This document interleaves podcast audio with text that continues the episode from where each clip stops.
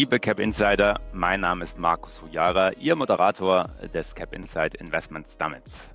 Ich begrüße Sie zur nunmehr vierten Staffel äh, mit dem Titel Nach Corona, Blueprint für eine neue Welt. Ja, ich hoffe, Sie haben heute eine extra sichere Verbindung gewählt, um sich einzuloggen, denn wir haben einen Spezialisten für Cybersecurity unter uns. Doch ich kann Sie beruhigen, Tom Hofmann kommt in friedlicher Mission und freundlicher Absicht. Er versucht, IT-Sicherheit zu vermitteln. Das tut er an der Uni, an Universitäten und auch in einem TED-Talk, den ich Ihnen äh, sehr ans Herz lege. Aber eben nicht mit erhobenem Zeigefinger und der Verbotskeule, äh, sondern mit Anerkennung vertrackter Probleme, sogenannten Rick Problems. Was das ist, werden wir im Laufe dieses Calls äh, gemeinsam erörtern.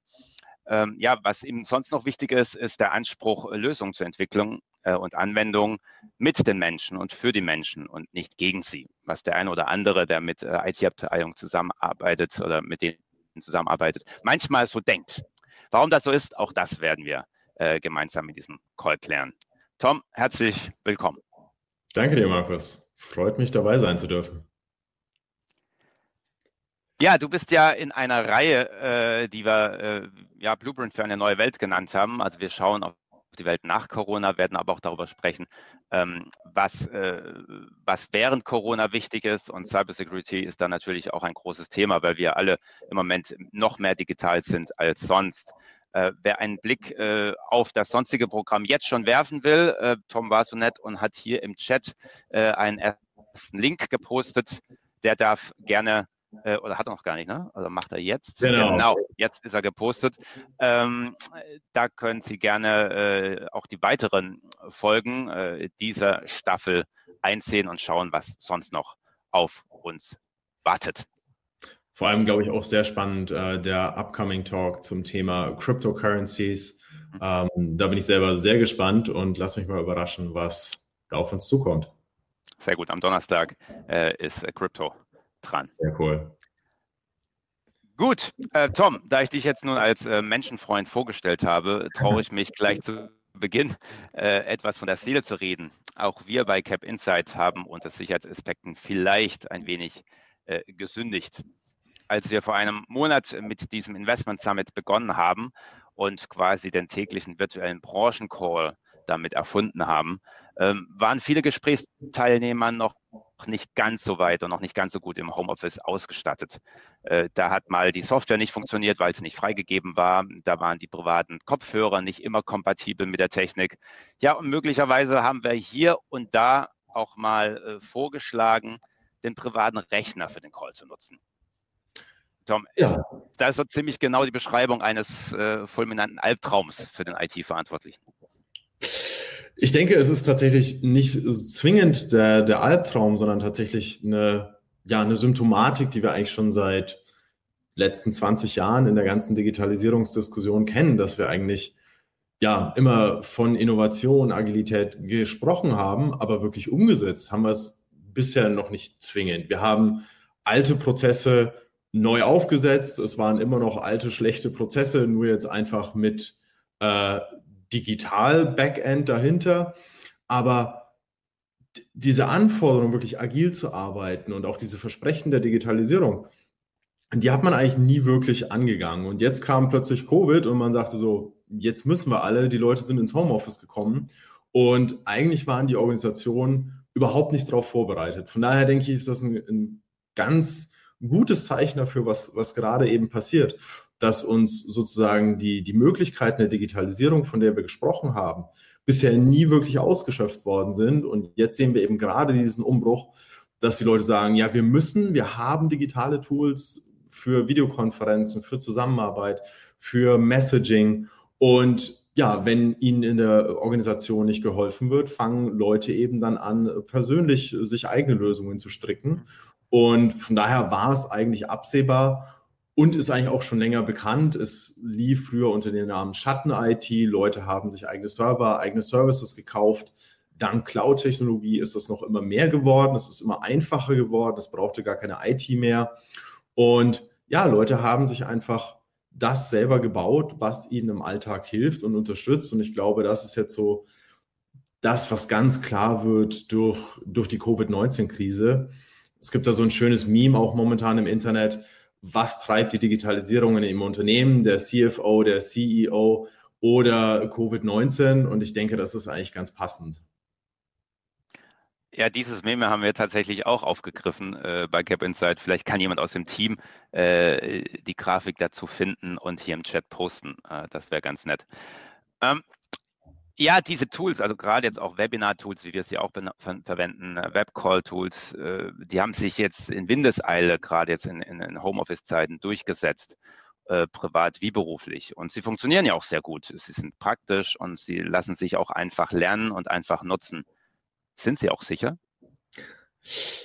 Das ist ja so ein bisschen momentan äh, der Knackpunkt. Wir, wir nutzen, glaube ich, momentan sehr viele Werkzeuge, die nicht zwingend sicher sind.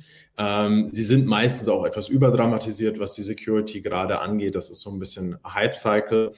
Ähm, aber ja, es ist tatsächlich etwas, was, was wir uns anschauen müssen weil wir eben jetzt plötzlich anfangen und von dieser Covid-19 Homeoffice-Welle so überrascht worden sind, wird eben alles genutzt, was da ist, ohne dass man sich vorher mal anständig Gedanken machen konnte.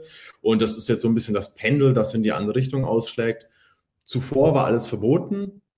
Die Technologie war ja genauso da. Und ja, plötzlich sind wir alle zu Hause, müssen trotzdem arbeiten und das Pendel schlägt in die andere Richtung aus.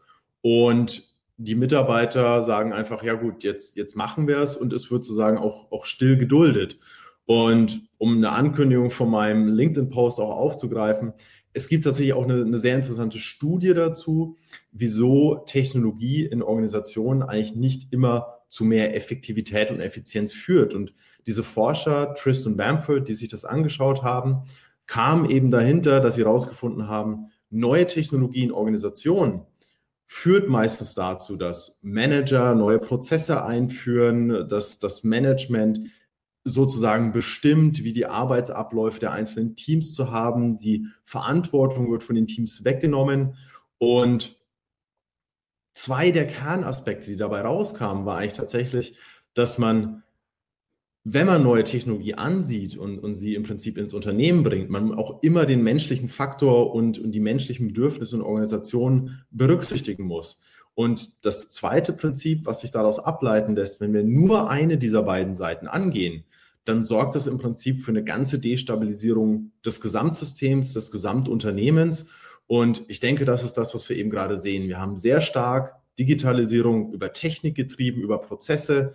Ja, ich berate sehr viele CISOs, also Chief Information Security Officers, ähm, die sich um Sicherheit und Unternehmen kümmern. Und dort ist momentan Security ganz klar getrieben über Verbote, über Regeln, über Prozesse. Und wenn wir das eben auf diese Studie mappen, dann sehen wir, das kann nicht wirklich funktionieren. Und das Interessante ist eigentlich, diese Studie ist aus dem Jahr 1949 als neue Technologie in britischen Kohleminen eingesetzt worden ist. Und wenn man sich die Studie liest, liest es sich wie eigentlich ein, ein aktueller Management-Report zur Digitalisierung, was mich so ein bisschen ja, hoffen lässt, dass wir vielleicht jetzt endlich auch einen Punkt erreicht haben, wo wir das berücksichtigen und sagen, ja, wir müssen eben gemeinsam daran arbeiten, wir müssen Technologie ins Unternehmen bringen. Diese Technologie und Prozesse muss aber ja die Mitarbeiter unterstützen, die Menschen unterstützen, denn der Klassiker auch in Cybersecurity ist immer, wir haben so einen Perimeterschutz. Man denkt immer, Organisationen sind abgetrennte Kästchen, die so für sich alleine existieren.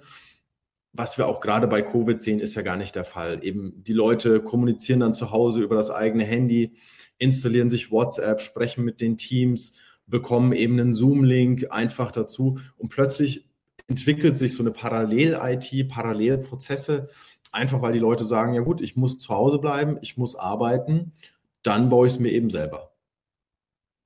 Ja, interessanterweise, das habe ich in meiner Karriere auch erlebt, ähm, dass es diese Regularien gibt äh, und auch Richtlinien, äh, wie man denn die IT zu nutzen hat. Und oft sind es gerade die C-Levels äh, und die Entscheidungsträger, die sich dann selbst nicht dran halten. Hast du in deiner Arbeit und in deiner Forschung auch diese Erfahrung gemacht? Das ist tatsächlich einer der Punkte, der meine Forschung antreibt. Vielleicht auch mhm. ganz kurz für die Zuhörerinnen und Zuhörer. Ich bin seit 20 Jahren in der IT-Security tätig, habe weltweit Projekte umgesetzt, von Japan über China bis hin zu finnischen Militärprojekten bei Zulieferern am Polarkreis und komme also eher auch wirklich aus der Technikecke und habe jetzt sozusagen Soziologie als Forschungsthema aufgegriffen, weil wir ganz oft sehen, dass Security-Leute Regeln erstellen, wer darf etwas tun, wer nicht. Und die, die sich darüber hinwegsetzen, sind tatsächlich C-Levels, die sagen, ich bin jetzt aber eine Ausnahme, die gehen zu den Leuten im Helpdesk, sagen, gib mir hier eine Ausnahmegenehmigung, ich bin der CEO, ich darf das. Und der arme Kerl oder die arme Dame im Helpdesk, der bleibt eigentlich gar nichts anderes übrig, als sich über die eigens gesetzten Regeln wieder hinwegzusetzen. Und somit sehen wir eigentlich, ja, die Obersten halten sich da zum Teil am schlechtesten an die selbst auferlegten Regeln. Und das wird aber nie wirklich thematisiert, obwohl eigentlich jeder davon weiß.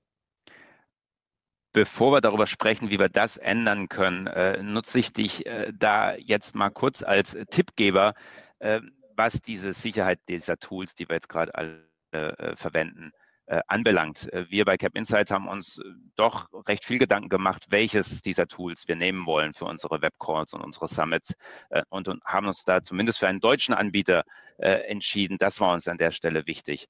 Hast du uns vielleicht so eine kleine erste schnelle Checklist äh, mit ein paar Punkten, die man abhaken sollte, wenn man sich für ein Tool, wenn man sich für eine Kommunikationssoftware entscheidet?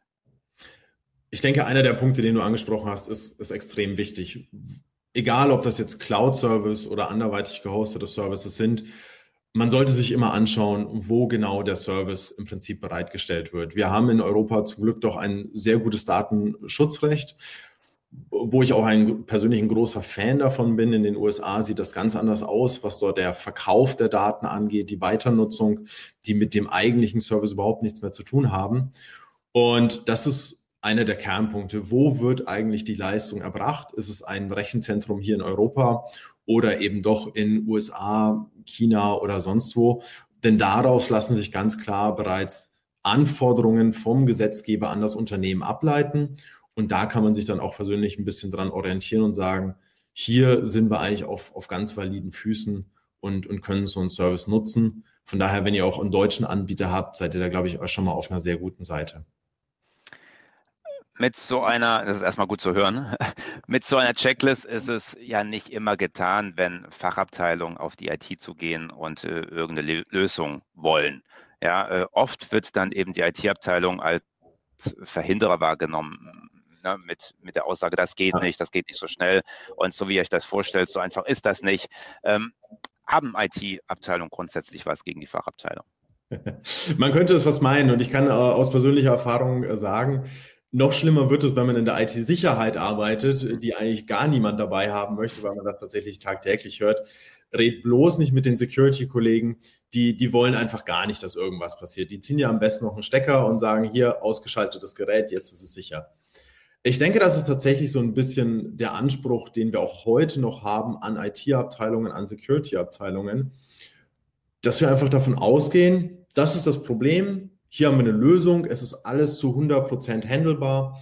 Ähm, wir können alles mit klaren Richtlinien, Einschränkungen im Prinzip umsetzen.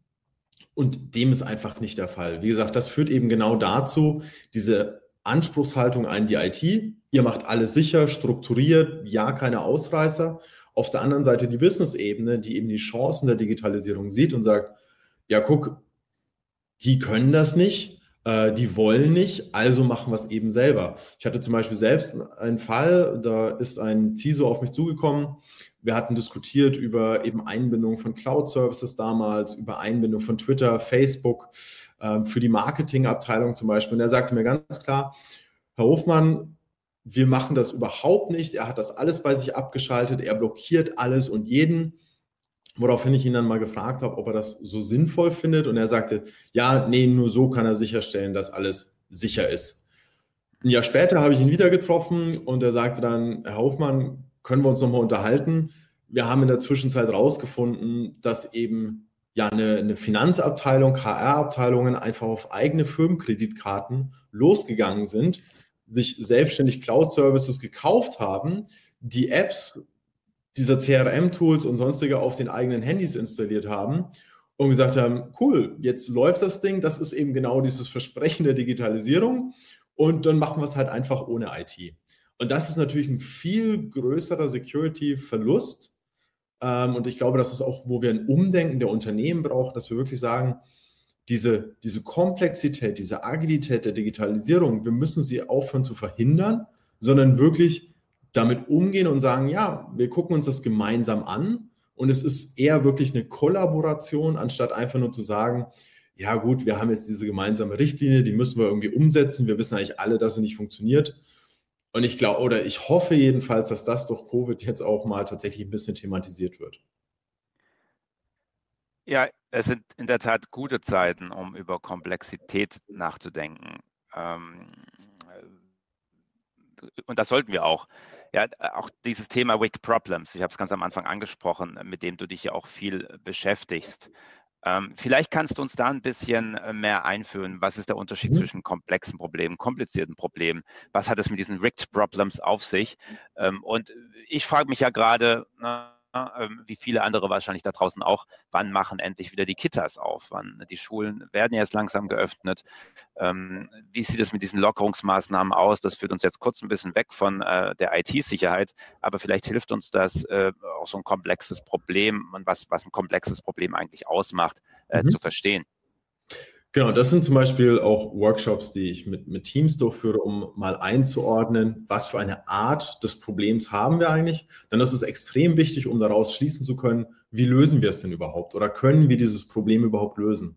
Und es gibt von einem Dave Snowden, ähm, der früher bei IBM gearbeitet hat, ein sehr interessantes Framework. Wer sich dafür interessiert, kann das gerne mal googeln, beziehungsweise wie du sagtest, wir schicken auch die Materialien rum. Das sogenannte Cynefin Framework eine ganz einfache Vier-Felder-Matrix. Und er sagt unten einfach, es gibt offensichtliche Probleme. Ähm, da wissen wir ganz klar, das ist das Problem. Wenn wir das tun, haben wir eine Lösung. Super. Das sind die, was wir allgemein als Best Practices bezeichnen. Zum Beispiel Standards, gerade im Sicherheitsbereich. In ISO 27001 Standard ist relativ klar. Ich möchte eine Zertifizierung. Das ist mein Problem. Ich muss diese implementieren. Dann kriege ich eine Zertifizierung. Darüber gibt es aber komplizierte Probleme. Und komplizierte Probleme ist das, wo wir auch als Berater oft hinzugezogen werden, weil es einfach darum geht, das ist so die Domäne der Experten. Also da geht es darum, dass man eigentlich so schon weiß, was das Problem ist. Man weiß aber nicht genau, wie man zum Ziel kommt. Man muss also Daten erheben, man muss mögliche Problemvorschläge erarbeiten und es implementieren.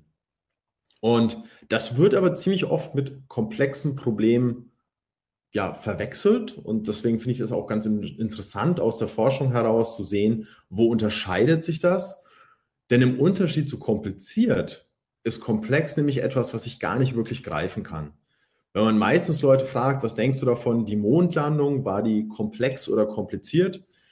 Dann sagen die meisten, das ist schon ziemlich komplex. Aber es ist tatsächlich so, ein Flugzeug bauen, eine Mondlandung planen. Diese Themen, das sind wirklich Expertenthemen da ist eigentlich bekannt, was es braucht. Wir müssen äh, mit Physikern reden, wir müssen mit Luftfahrtingenieuren reden, mit Raumfahrtingenieuren. Das ist wirklich kompliziert, aber durchaus machbar, wie wir auch durchaus gesehen haben. Und dann gibt es eben das Thema der komplexen Probleme. Komplexe Kleine Probleme. Zwischenfrage. Also äh, die ja. Mondleitung hat, hat ja viel mit äh, Physik auch zu tun. Ne? Also äh, ist ja. das so ein also so Gesetzgebe äh, oder Gesetzmäßigkeiten, auf die man sich auch stützen kann und äh, die man als Experte kennt. Ist das so ein, äh, ein Mittel, um komplizierte Probleme zu erkennen? Genau, das ist eigentlich wirklich so, wo wir sagen können, wir haben irgendwas, worauf wir uns berufen können. Wir haben eben solche Gesetzmäßigkeiten, mit denen wir umgehen müssen. Und leider sehen wir also oder sehen wir momentan sehr stark, dass in Unternehmen meistens auf dieser rechten Seite dieses Frameworks gearbeitet wird. Man, man sieht Probleme als kompliziert oder offensichtlich und sagt, gut, jetzt holen wir uns Experten ins Haus und dann wird das schon. Wie gesagt, wir haben die letzten Jahre alle an der Digitalisierung gearbeitet, auch sehr gut.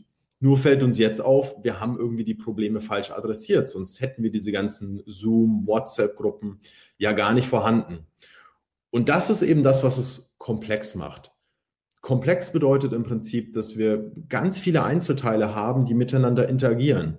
Wir haben eben nicht nur den Mitarbeiter in der Firma, wo wir schön kontrollieren können über Prozesse, über Regeln oder zumindest glauben, das zu können. Aber natürlich sind wir auch alle Menschen. Wir chatten mit den Freunden, mit den Familien außerhalb der Firma. Wir bekommen eben Cloud-Services sehr einfach angeboten außerhalb der Firma. Und diese nichtlinearen Zusammenhänge zwischen ganz unterschiedlichen Teams, Personen, Diensten, das macht komplexe Probleme eigentlich so einzigartig, dass man nicht wirklich greifen kann, dass man nicht wirklich weiß, wo man anfängt. Man weiß noch nicht mal wirklich das Problem zu definieren. Ist das Problem jetzt wirklich ein Remote-Zugang? Ist das Problem eher, die Leute haben keine Lust auf unsere Tools? Ist das Problem eher, wir müssen agiler sein? Und das ist eigentlich so der, der Knackpunkt und dort gibt es eben, wie du angesprochen hast, die sogenannten Wicked Problems, also verzwickte Probleme. Auch das ist ein Bereich, der ist bereits seit 1970 eigentlich bekannt. Horst Rittel und ähm, Weber waren damals zwei führende Forscher und die haben sich eigentlich aus dem Social Planning heraus damit beschäftigt, ja, wie, wie gehen wir mit sowas um? Wenn wir zum Beispiel eine neue Umgehungsstraße bauen, bauen wir eine Autobahn durch ein Dorf hindurch oder bauen wir es drumherum? Wie viele Leute würden Einsprache erheben? Wer, welche politischen Bedingungen haben wir? Welche sozialen Bedingungen? Ähm, Naturschutzgesetze etc. Und man ist eben darauf gekommen, dass diese wicked Problems, diese verzwickten Probleme sich nicht mit den klassischen Problemlösungsmethoden lösen lassen. Und eigentlich tatsächlich gar nicht lösbar sind. Alles, was wir in diesem Bereich machen, wird entweder ein bisschen besser oder ein bisschen schlechter werden. Und das ist auch so eine Verhaltensweise, die wir, glaube ich, jetzt adaptieren müssen, wo wir sagen müssen, wir können nicht alles zu 100 Prozent lösen. Die Probleme, die wir jetzt haben, die sind so vielfältig, so, so miteinander verwoben mit verschiedenen Akteuren. Da können wir nicht einfach sagen, wir machen eine Checkliste dahinter und dann ist alles gut, sondern dass wir wirklich sagen, ja, wir, wir haben vielleicht gar kein Ziel, das wir erreichen können, sondern wir können einfach immer wieder nur etwas verbessern auf dem Weg dahin. Wir implementieren etwas, wir lernen, so wie es wir eigentlich auch bei, bei Covid-19 jetzt und den, ja, ähm, mit den Lockerungsmaßnahmen sehen. Dort weiß keiner eigentlich wirklich, was passiert, wenn wir jetzt gewisse Entscheidungen treffen. Und das ist auch gar nicht schlimm, denn diese Sachen sind eben so komplex, dass man sie gar nicht erfassen kann. Wir wissen nicht, wie sich ein Virus verhält, wie sich die Gruppen verhalten, wie sich Personen dann plötzlich verhalten, wenn sie rausgehen. Wird das Wetter schön und es sind viel mehr Leute draußen? Oder regnet es die nächsten drei Wochen ähm, und alle Leute bleiben drin? Also das sind so typische komplexe Probleme und die lassen sich eben nicht so einfach, einfach lösen, wie wir das wahrscheinlich gerne hätten. Und mit dieser Unsicherheit müssen wir wohl auch ja, leben lernen. Ja, also ich glaube, wir können nicht besonders gut umgehen mit diesen komplexen Problemen. Ne? Also ich, ich habe das Gefühl, was ja durchaus äh, eine positive Entwicklung ist, dass man äh, eine eigene Kompetenz auch entwickelt und eben jetzt äh, Virologen äh, oder seinen persönlichen Viro Virologen hat, äh, den man im Podcast lauscht und so weiter. Aber die Hoffnung damit verbunden ist ja dann doch äh, in deinem Framework dass es möglicherweise ja doch ein kompliziertes Problem nur ist. Äh, und wir fragen die richtigen Virologen äh, und die kommen dann mit einer klaren Empfehlung und dann besiegen wir Covid-19. Genau, das ist, glaube ich, und, und ja, ich denke auch tatsächlich, das ist so ein bisschen der, der Zeit der Fake News und der einfachen Lösungen so ein bisschen geschuldet, dass wir eigentlich auch tatsächlich immer erwarten, dass es eine Lösung gibt und dass sie auch immer funktioniert. Aber das ist, wie gesagt, nicht, nicht machbar. Und das wissen wir auch aus der Forschung eben. Das hat sich sehr oft in verschiedensten Situationen ähm, bewahrheitet, dass das eben nicht so ist. Und wir müssen wirklich ja auch mit einer gewissen Unsicherheit lernen, umzugehen. Wenn wir uns anschauen, ähm, das größte Kriegsschiff Europas, momentan die Charles de Gaulle, der Flugzeugträger der französischen Marine, ist eigentlich komplett mitsamt dem Verband außer Kraft gesetzt wegen dieser Covid-Geschichte. Ich denke, die haben bestimmt alle möglichen Szenarien durchgeplant. Und jetzt liegt da einfach so ein ganzer Flottenverband aufgrund von einem wahrscheinlich schlecht gemanagten äh, Virenausbruch ja, im Hafen und ist eigentlich operationsunfähig. Und ja, sowas kann passieren. Ähm, wie gesagt, wir können daraus lernen, wir können es versuchen besser zu machen, aber wir werden einfach für diese Probleme nie eine hundertprozentige Lösung finden, die alle zufriedenstellt. Das ist ernüchternd. Äh, dennoch, also wir kommen gleich auch wieder zum Thema Cybersecurity zurück, aber lass uns noch mal kurz bei diesem komplexen Problem der Lockerungsmaßnahmen und der Bekämpfung von Covid-19 bleiben. Äh, wenn du jetzt als Berater sozusagen von der Bundesregierung eingestellt werden würdest, äh, äh, als Experte für Wicked Problems, wie geht man da jetzt ran? Außer der Gewissheit, man wird es nicht hundertprozentig und perfekt lösen können. Äh, wie geht man mit komplexen Problemen um? Man startet im Prinzip anders als bisher. Denn bisher, wenn wir in klassische Projekte gehen, dann sagen wir, hier ist das Problem, lieber Consultant, lieber Experte, definiere mir eine Lösung und zeig mir auf, wie ich von A nach B komme. In dem Fall von Wicked Problems ähm, sind wir wirklich dabei, dass wir erstmal einen Schritt zurück machen und sagen, die Hälfte, also wenn man das so schön aufzeigen möchte, die Hälfte der Zeit ist tatsächlich erstmal nur damit verbracht, rauszufinden, was ist das Problem eigentlich? Mit verschiedenen Leuten zu sprechen, ähm, mit verschiedenen Experten zu sprechen, Interviews zu holen und zwar auch von Leuten, von denen man es vielleicht nicht denkt. Denken wir mal ganz klar an, an ähm, alleinerziehende Mütter oder Väter, die ihre Kinder nicht in den Kindergarten bringen können. Diese Leute wirklich in so einen Prozess einzubinden und auch denen mal ihre, ihre Standpunkte, ihre Problematiken zu, ja, zu hören, aufzunehmen und daraus erstmal abzuleiten, ja, wie können wir uns diesem Problem eigentlich nähern? Und das ist tatsächlich auch was, was wir im äh, Innovation oder im Design Thinking äh, mit, mit Kunden machen, dass wir wirklich Leute aus ganz verschiedenen Abteilungen zusammenholen, auch Leute, die an der Rezeption arbeiten, die vielleicht Hausmeisterdienste machen und die zusammenbringen und dann wirklich gemeinsam so eine Art Brainstorming machen, versuchen das einzuengen so ein bisschen und ja, und so würde man eigentlich meiner Meinung nach auch am besten fahren, denn wie gesagt, aktuell haben wir immer noch dieses das ist eine Domäne der Experten, die sitzen dort zusammen, dann kommen sie zurück und, und bringen uns eine Lösung. Und hier sehen wir aber so, so wirklich klappt das aber nicht. Kommen wir zurück äh, zum Thema Cybersecurity und wie man eben auch da äh, besser zusammenarbeiten kann mit all dem, was wir jetzt schon in diesem Call auch gelernt haben. Äh, liebe Cap Insider, an dieser Stelle auch an Sie nochmal der Aufruf, wenn Sie Fragen haben, speziell zur IT-Sicherheit oder der Sicherheit von verschiedenen Systemen, nutzen Sie Tom Hofmann gerne und stellen Sie Ihre Frage hier im Chat. Das können Sie anonym tun oder eben auch hier im freien Chat, wie Sie mögen.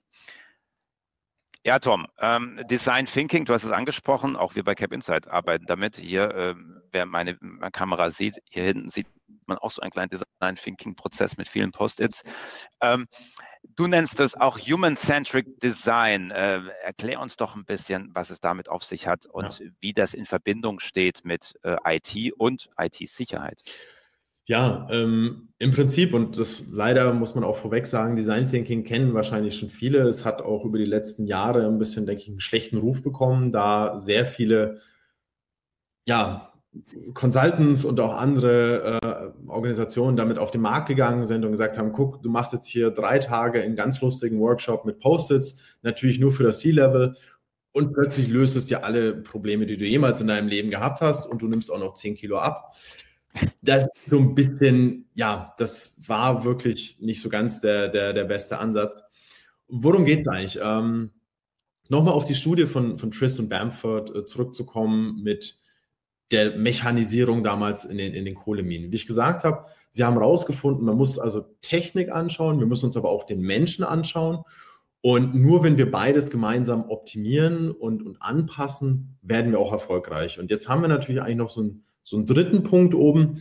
Wir müssen natürlich auch noch so ein bisschen die Geschäftssicht dahinter äh, betrachten. Also wir können natürlich nicht unendlich viel Geld und Zeit und Ressourcen investieren, sondern wir haben eigentlich so diese, diesen Dreiklang aus, was ist technisch machbar, was macht wirtschaftlich Sinn für eine Unternehmung und aber was ist wirklich etwas, das die Menschen wollen. Und diese drei Punkte, die kann man eigentlich unter dem Begriff Human-Centered Design zusammenfassen weil wir eigentlich immer mit den Menschen starten. Und das ist auch etwas aus der Forschung zu Wicked Problems. die, die Annäherung an eine Lösung ist ein höchst sozialer Prozess, der also auch so ein bisschen dem aktuellen Lösungsverständnis zuwiderläuft. Das ist natürlich viel einfacher zu sagen, ich kaufe eine Software X und dann ist mein Problem erledigt und ich habe eine Zielerreichung und kriege einen Bonus, als zu sagen, gut, das funktioniert eben nicht. Wir müssen wirklich mit den Menschen reden, wir müssen mit den Menschen verstehen, worum es geht. Und ein Weg, so ein Human-Centered Design umzusetzen, ist eben Design Thinking als, als Prozess, als Mindset.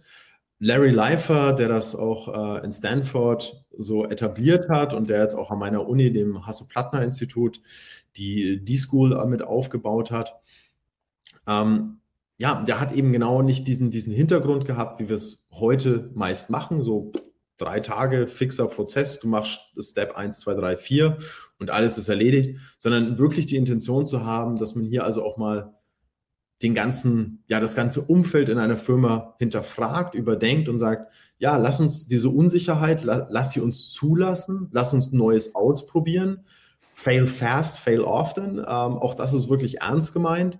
Und eben auch Massive Collaboration, also ganz viele Leute dazu holen, nicht immer nur die üblichen Verdächtigen. Ein IT-Projekt wird nur von IT-Leuten gesteuert, Security macht nur Security, sondern wirklich mit möglichst vielen Leuten daran zu arbeiten, sehr iterativ zu arbeiten. Und dann kommt etwas raus, was die Grundlage ist für eine weitere Lösung. Aber eben auch das ist nicht ja diese Silberkugel, die uns alle Probleme im Prinzip vom Hals schafft. Okay, Tom, ich akzeptiere das als Marketing-Schaffender, äh, dass man äh, Dinge ausprobiert und dass etwas auch mal nicht funktioniert. Äh, dann hat man vielleicht ein bisschen Geld und Zeit investiert, aber es ist im Marketing da nicht weiter schlimm, wenn es jetzt nicht gerade einen Image-Schaden nach sich zieht.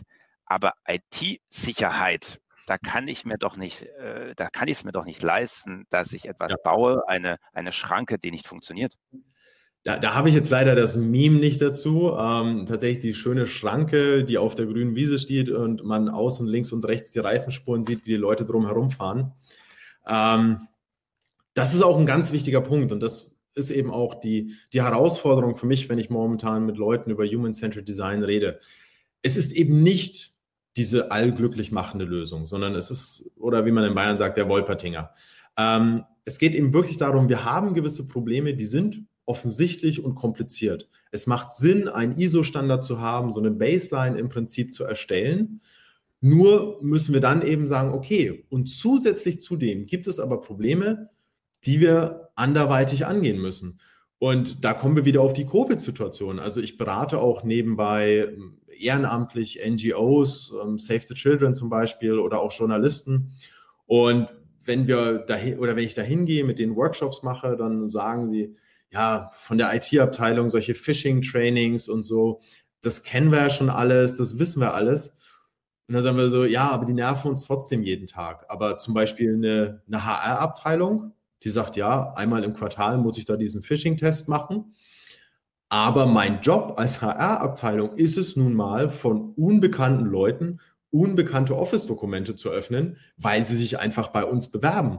Und da sehen wir diese massive Diskrepanz, wo wir auch sagen, das können wir nicht einfach lösen. Aber es wäre extrem viel geholfen, wenn zum Beispiel mal hier eine Security, eine IT, eine HR-Abteilung wirklich ganz offen miteinander in den Dialog treten und sagen, lass uns jetzt mal gemeinsam eine Lösung dafür finden und die mag sich durchaus äh, entwickeln. Denn auch sicherheitstechnisch, es gibt momentan keine hundertprozentige Lösung für sowas. Was wir auch übrigens immer wieder an diesen Ransomware-Wellen sehen, die sind ganz oft auch ganz gezielt auf HR-Abteilungen ausgerichtet, eben aus genau diesen Gründen, weil man weiß, Phishing Training nett, aber es trifft dann eher oder es ist, man zielt dann einfach auf eine Gruppe ab, die sich sozusagen nicht wehren kann. Das gleiche geht übrigens auch, wenn ich mit, ich hatte einen Kunden, der hat mir dann auch erzählt, wie viel Phishing Training er macht. Ich habe mich dann mit sogenannter Open Source Intelligence, also. Komm, definier doch bitte ganz kurz Phishing. Genau. Ähm, guter Hinweis, genau. Also Phishing im Prinzip E-Mails zu schicken, die den Anwender, der sie erhält, dazu zu bringen, etwas zu tun und meistens etwas, was ihm schadet. Entweder ich klicke auf einen Link oder ich öffne ein Dokument, das dann eine Schadsoftware ausführt. Das ist eigentlich so der, das Klassische, was wir unter Phishing verstehen. Und das ist eben auch so eine so ein Problem, das wir momentan sehr offensichtlich versuchen zu lösen. Große Firmen machen Phishing-Trainings, das heißt, sie bauen so eine gefakte Amazon oder DHL-E-Mail, schicken die an ihre Mitarbeiter. Wer draufklickt, kriegt dann so einen schönen Screen und sagt, Mensch, das war jetzt nicht so klug, das hätte eigentlich Schadsoftware sein können.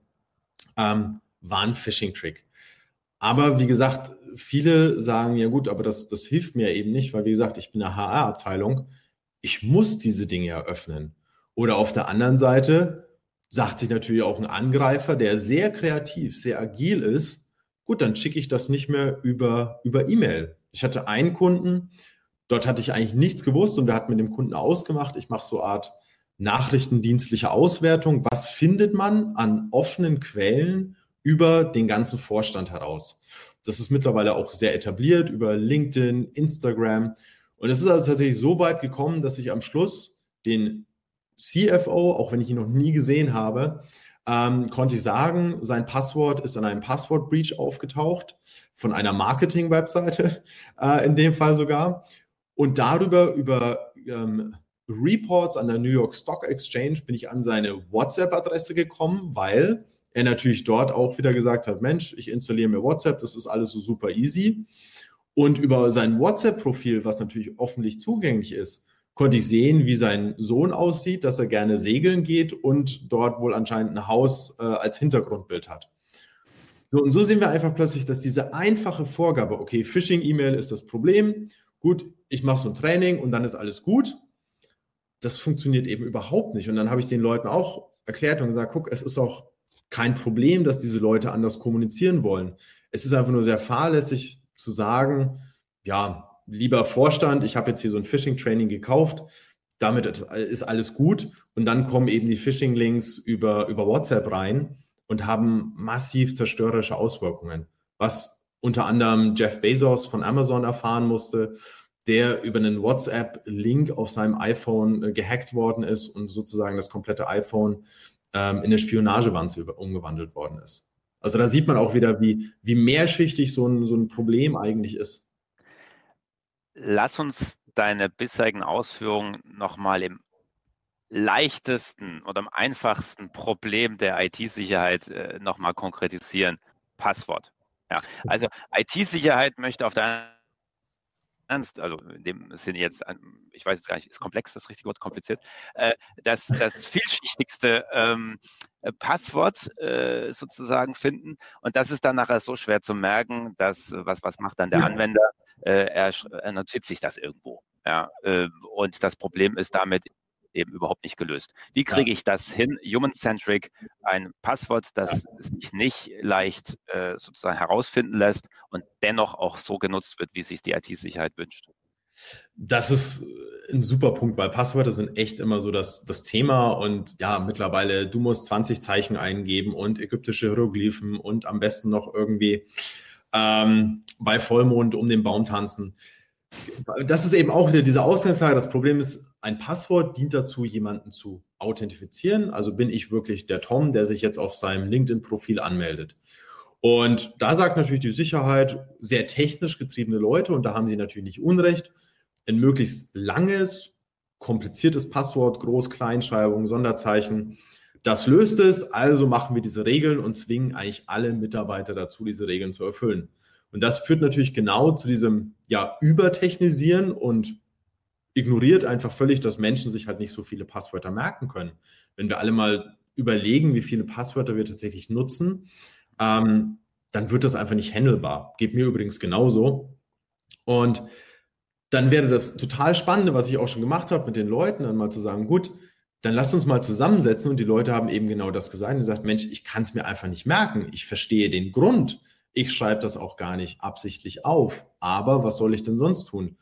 Und jetzt kann sich jeder auch mal von den Zuhörern fragen, wie viele von Ihnen bekommen einen einfachen Passwortmanager zur Verfügung gestellt? Firmen könnten einfach einen Passwortmanager kaufen. Wir geben so viel Geld aus für ja, x Softwarelösungen und noch mehr Beratung und noch mehr tolle PowerPoint-Folien. Aber einfach mal den Leuten sagen, guck, komplexe Passwörter sind sinnvoll, die müssen total kompliziert sein und lang. Wir wissen aber, dass ihr euch die nicht merken könnt, aber wir wollen das ja gemeinsam lösen. Wir installieren jetzt für alle von euch einen Passwortmanager, der dann eben sicher ist und viele kennen das vielleicht aus so dem Google-Browser oder auch aus Firefox. Der fragt ja auch mal, möchtest du dein Passwort speichern? Das ist so ein bisschen eine kritische Geschichte manchmal, gerade für Organisationen. Aber wirklich, warum geht man nicht als Organisation her und sagt, gut, das kostet mich vielleicht nochmal 10k für ein paar tausend User pro Jahr. Aber damit habe ich das Problem eigentlich völlig vom Tisch. Ich kann den auch anbieten. Das könnt ihr vielleicht auch zu Hause bei euren iOS-Geräten nutzen oder bei eurem Windows-Laptop. Denn eben auch, das ist ja auch wieder das. Ein Angreifer ist ja nicht so, Mensch, jetzt kann ich den Firmenaccount nicht hacken, ja, dann habe ich halt Pech gehabt. Wir haben ja mittlerweile sehr vielschichtigere Angriffe, die dann auf das private Facebook-Profil gehen, die auf den LinkedIn-Account zielen. Und somit auch zu glauben, dass diese, diese Bubble, in der eine Organisation existiert, völlig losgelöst ist von der restlichen Welt, völlig sinnlos. Und daher denke ich zum Beispiel sowas wie ein Passwort, eine ganz einfache Lösung, mit den Menschen zusammen zu sagen, okay, klar, hier haben wir einen Passwortmanager, es ist ein Invest, aber es hilft im Prinzip allen. Die Frage kam tatsächlich jetzt gerade anonym gestellt, äh, wie sinnvoll äh, denn ein Passwortmanager sei. Äh, die ist dann wohl mit sehr sinnvoll durch dich beantwortet. Ja, also man muss natürlich schon auch sagen, äh, es gibt immer gute und, und schlechte, aber mhm. per se aus, aus der Laufbahn würde ich sagen, es, es ist super hilfreich. Ich persönlich kann auch sagen, ich habe seit Jahren einen, einen Passwortmanager auf all meinen Geräten. Ich habe mir einen ausgesucht, der auf meinem iPhone, auf meinem iPad oder auf meinem MacBook funktioniert. Und der unterstützt nicht nur meine Passwörter, der fragt zum Beispiel auch im Hintergrund eine Datenbank ab, ist zum Beispiel LinkedIn gehackt worden, was ja auch schon passiert ist und ist mein verschlüsseltes Passwort äh, bekannt geworden, gibt mir eine aktive Notification darüber. Es speichert, was mittlerweile vielleicht einige gesehen haben, diese Zwei-Faktor-Authentifizierung, wo ich zu einem Passwort zusätzlich noch einen einmaligen Code, der jeder mal, jedes Mal neu generiert wird, eingeben muss. All das können Passwortmanager mittlerweile abspeichern und ich kann es jedem nur empfehlen, weil das wirklich eine simple, einfache Sache ist, ähm, die, ja, die massiv unterstützt und das Ganze sicherer macht. Auch da nochmal ein, Hinweis als Warnung. Viele Security-Menschen aus der Technik kommen dann auch mit sehr abstrakten technologischen Geschichten, wie denn das doch wieder nicht ähm, sicher ist. Aber im klassischen Pareto-Prinzip, wir können da wirklich so viel mehr Sicherheit generieren, als für diesen einen spezifischen Fall, ja, der vielleicht einmal unter 100.000 Leuten vorkommt. Von daher bin ich auch immer ein Freund von, und das ist vielleicht auch so ein bisschen das, wir werden nie die 100% erreichen. Also lasst uns einfach was machen, was wirklich die meisten Leute unterstützt und somit das Gesamtsystem auch wirklich ja, agiler macht. Und am Ende auch wieder dafür sorgt, dass die Leute viel mehr happy sind und zu einer IT-Abteilung gehen und sagen, hey cool, ihr habt uns damit echt geholfen, ihr habt uns einen großen Painpoint äh, genommen. Lasst uns doch beim nächsten Mal auch wieder so effektiv zusammenarbeiten. Tom, du hast es angesprochen, ähm, dass Corona, die, die ganze Phase, in der wir uns gerade befinden, äh, die Problematik, wie wir zusammenarbeiten mit IT äh, und IT-Sicherheit, äh, vieles offensichtlich gemacht hat. Jetzt hören ja auch viele Investoren zu, viele, die viele Investmententscheidungen treffen. Und die fragen sich jetzt sicherlich auch, welche Branchen sind eigentlich besonders betroffen von ähm, ja, einem gewissen Innovationsstau oder äh, Themen, wo man sich diese IT-Sicherheit eben die, die, vergangenen Wochen, Monate, Jahre nicht äh, so gewidmet hat, wie man es denn sollte. Kannst du uns da ein bisschen was erzählen? Welche Branchen äh, trifft es im Moment besonders schlimm, was IT-Sicherheit anbelangt? Ich denke tatsächlich, es sind so gut wie alle Branchen, die das so ein bisschen verschlafen mhm. haben. Wir reden seit langem darüber, dass wir das brauchen und möchten, ähm, aber gemacht hat es eigentlich wirklich keiner, wenn wir ehrlich sind.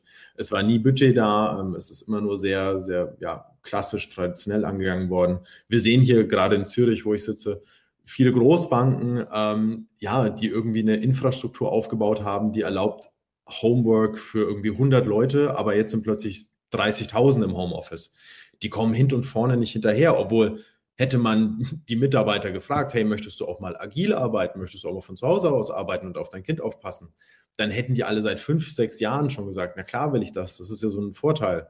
Und daher glaube ich tatsächlich, das haben alle so ein bisschen verschlafen, was man natürlich aus Investoren sich, glaube ich, auch sehr eher das Ganze umdrehen kann und sagen, wer geht denn am besten damit um? Wer sticht denn gerade gut damit hervor, seine Leute zu enablen, zu empowern, weil das ist ja, wenn wir wieder auf diese ähm, Problematik hinschauen, ist es ein komplexes Problem. Wie gehen die damit um? Wenn die nämlich in der IT und in der Security innovativ sind, auf Leute eingehen, dann ist das natürlich auch ein gewisser Hinweis, wie diese ganze Organisation funktioniert. Und dann sehen wir natürlich auch ja einen Indikator vielleicht, dass auch der Rest des ganzen Unternehmens viel agiler aufgestellt ist, viel flexibler aufgestellt ist. Und dann sagt man auch, cool, die können auch in gewissen anderen Bereichen viel besser reagieren als, als eben alte. Ein Beispiel vielleicht, nicht aus der aktuellen Corona-Krise. Ähm, Norsk Hydro, einer der größten Aluminiumhersteller weltweit in den Nordics, die hatten so einen Ransomware-Befall. Das heißt, jemand hat genau so eine Phishing-E-Mail geöffnet. Daraufhin hat sich ein Virus installiert, der eigentlich die ganze, ja, die ganze weltweite Produktion von Aluminium bei diesem Hersteller ähm, außer Kraft gesetzt hat. Viele reagieren da sehr klassisch. Okay, Problem, wir sagen niemandem irgendwas, wir versuchen das irgendwie in die, in die Wege zu leiten, wieder hochzufahren.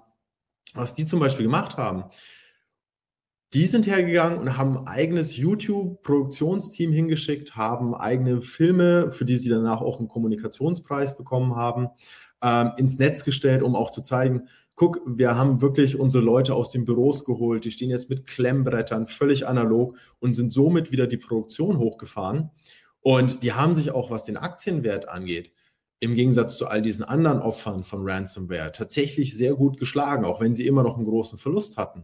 Aber man hat einfach gesehen, so kreativ und flexibel, wie die mit der ähm, ja mit dieser Krisensituation umgegangen sind, was sie was Neues ausprobiert haben, dass das auch tatsächlich honoriert worden ist kreativ und flexibel ist äh, noch zum Abschluss eine schöne Überleitung nochmal zurück zu Corona äh, und den Tracking-Apps, äh, die es jetzt ja gibt, noch nicht in Deutschland im Einsatz, aber in Asien, soweit ich weiß, schon im Einsatz.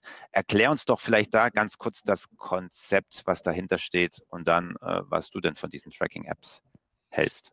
Genau, also grundsätzlich geht es ja im Prinzip darum, diese Infektionsketten zu unterbrechen. Wenn jemand infiziert ist, mit wem war er oder sie zusammen, ähm, können wir andere vorläufig in Quarantäne nehmen, um einfach diese starke Ausbreitung zu verhindern. Und das, die Möglichkeit oder die Idee war tatsächlich dahinter, ähm, zu sagen, gut, dann machen wir das jetzt digital mit einer App da fällt jetzt nach dem Webcast vielleicht auch schon ein bisschen auf, in so einer komplexen Situation ist einfach mal zu sagen, das machen wir mit einer App wirklich eine sinnvolle Lösung. Ähm, denn jetzt ging die Diskussion los und das ist auch der Unterschied zwischen Tracking und Tracing. Also Tracking ist sowas wie, ich habe eine ständige GPS-Live-Überwachung, wo laufe ich rum. Tracing ist tatsächlich eher so, ich kann nachvollziehen, wer mit wem mal Kontakt hatte. Und darüber wollte man ja das Bluetooth, also diesen Kurzstreckenfunk aus dem Handy nutzen, um sozusagen eine lokale Datenbank in dem Handy aufzubauen und zu sagen, gut, ich bin jetzt infiziert, bitte schick eine Benachrichtigung an alle, mit denen ich in letzter Zeit länger als fünf Minuten, äh, kürzer als zwei Meter zusammengestanden habe. Das Thema ist natürlich auch durchaus ein Grundrechtsthema. Wie viel Überwachung der Bürger möchte ich haben? Und das ist was, was wir in Asien eben sehr stark sehen, gerade in China. Dort hat sich über die letzten Jahre mit dem Social Scoring System bereits eine massive Überwachungskultur etabliert. Und dort wird eigentlich jeder auf Schritt und Tritt überwacht mit Gesichtserkennung. Ähm, sobald man bei Rot über die Straße geht, wird das Gesicht ähm, auf ein großes Werbebanner publiziert, sozusagen als Public Shaming, damit jeder meine Adresse sieht, was für ein böser Mensch ich bin. Und da funktioniert sowas relativ einfach. Da wird das von oben durchgedrückt und wenn du diese App nicht hast, dann funktioniert das eben nicht mehr im öffentlichen Leben. Du darfst nicht mehr reisen, du darfst keinen Bus mehr betreten. Ähm, und die Frage ist natürlich dann grundsätzlich, möchte man so etwas haben? Nun gab es in, in Europa oder gibt es immer noch eine Beschreibung, äh, Bestrebung, dort eine sehr datenschutzfreundliche Lösung zu bauen. Das ist momentan auch äh, ja, in, in der Diskussion in der Bundesregierung. Nur leider hat sich auch hier herausgestellt, dass jetzt diese PEPP-App-Macher äh, haben sich eben mit den Datenschutzforschern der ETH Zürich oder auch aus Australien vom Helmholtz-Institut sozusagen ja auseinandergelebt in ihren Ansichten denn während die einen gesagt haben, ein Tracing ist gar kein Problem, wenn wir es richtig machen für die Menschen, ja, datenschutzkonform und eben nicht eine 1984 Stasi-ähnliche Überwachung bauen möchten, dann können wir das so tun. Während wir now, äh, jetzt leider in einem, in einem Fall sind, dass eben über 300 Wissenschaftler vorgestern eine Petition unterschrieben haben ähm, und davor gewarnt haben, weil man jetzt hingeht zu einer Lösung, die zentralisiert ist, auf einem Server alle Daten speichert. Ähm, der Source Code wird nicht freigegeben. Es wird nicht gesagt, was genau gespeichert wird. Es wird nicht einsehbar, was überhaupt dort passiert. Und das ist, glaube ich, momentan auch so der Knackpunkt, wo wir uns als Gesellschaft entscheiden müssen, wo möchten wir eigentlich hingehen? Möchten wir das wirklich zulassen oder möchten wir wirklich auf Schritt und Tritt verfolgt werden? Denn eins hat sich auch in der Vergangenheit gezeigt, wenn Daten erst einmal da sind und zentralisiert erhoben sind, dann wird das ausgebaut und leider nicht immer zum ja, Schutz der Bevölkerung auch eingesetzt. Also die Überwachung wird danach nicht weniger werden.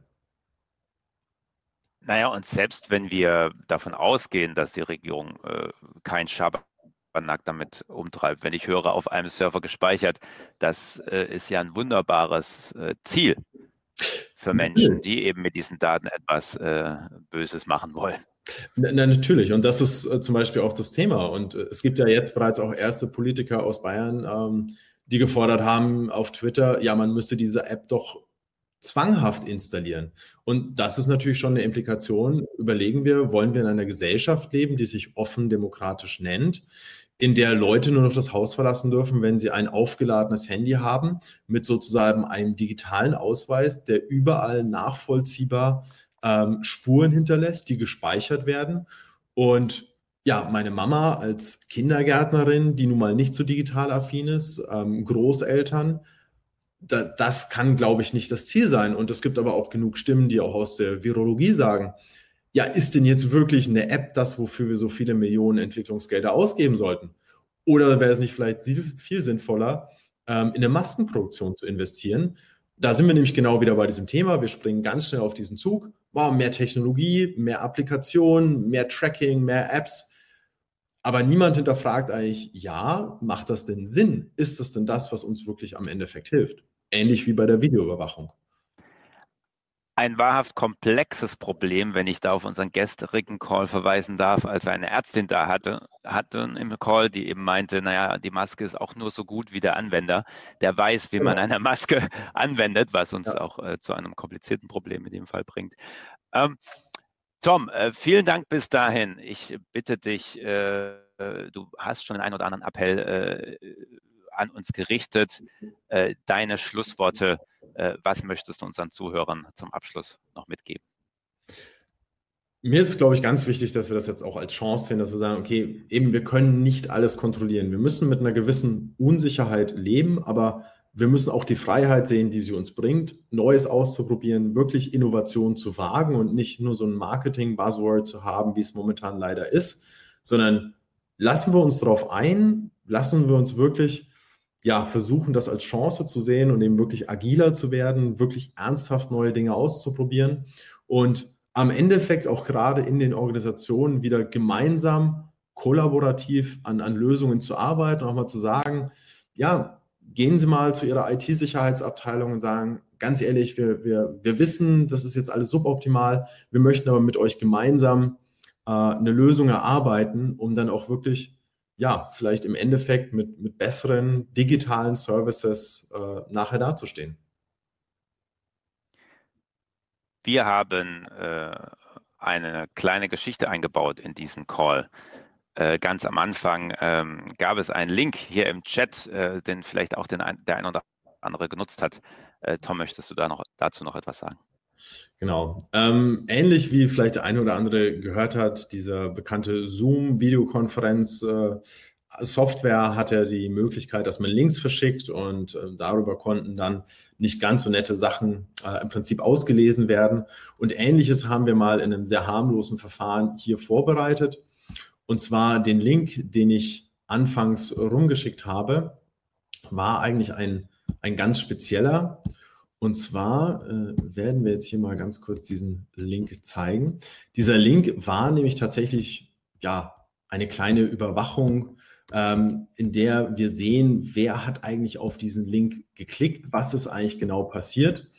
Und jetzt teilen wir mal die Ansicht, was man eigentlich so sieht. Da haben wir diesen Screen.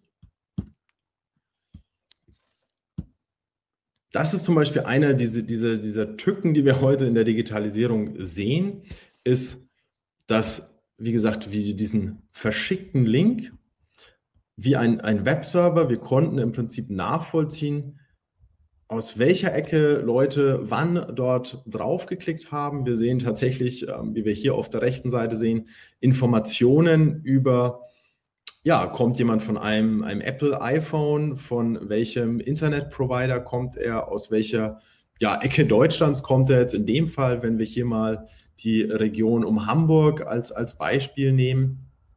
Und das sind eben so ein bisschen auch die, die Herausforderungen, die wir, die wir in der in der Digitalisierung haben, dass dieses Tracking uns schon jeden Tag im Prinzip begleitet und uns das aber gar nicht so sehr bewusst wird. Und deswegen, ja, ist es auch so schwierig, momentan so eine allgemeingültige Lösung für das Problem zu präsentieren, sondern wir wirklich sagen können, seht her, wir hinterlassen diese Spuren, wir müssen aufpassen und es macht tatsächlich Sinn, ähm, ja, gemeinsam mit IT-Abteilungen an diesem Problem zu arbeiten. Und wie gesagt, ich bekomme hier schön äh, auch Leute aus Zürich klicken auf diesen Link. Das ist schön, dass wir auch Leute aus Zürich hier im Call haben, ähm, wo wir also tatsächlich sehen, ja, was passiert denn? Und nochmal, ähm, das sind wie gesagt auch Sachen, die geben Sie beim Browsen im Internet, ähm, sobald Sie sich digital fortbewegen, ganz natürlich frei, da können Sie gar nichts dagegen tun.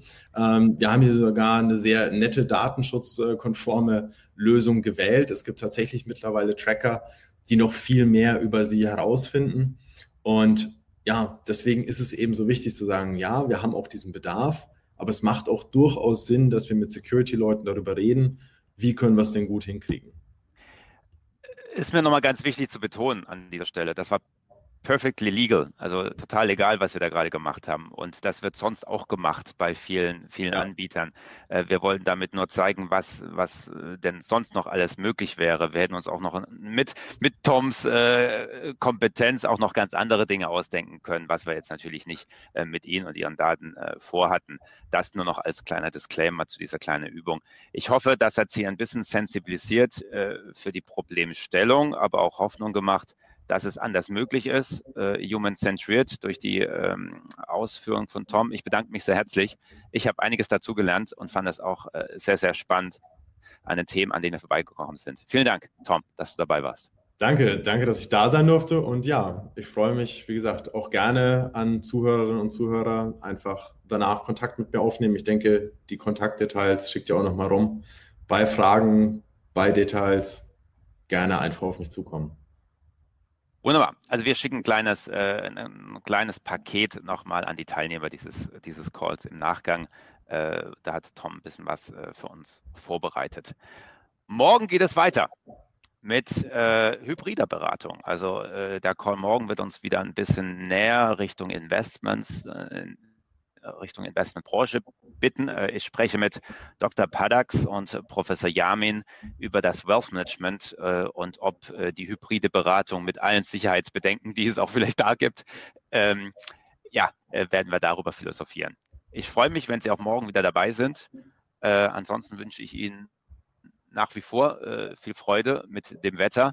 Äh, das hilft äh, auch meiner Stimmung ähm, in diesen Tagen, wo wir doch zumindest rausgucken können und uns an der Sonne erfreuen. Ich danke Ihnen. Bis danke morgen. Auch. Tschüss an alle.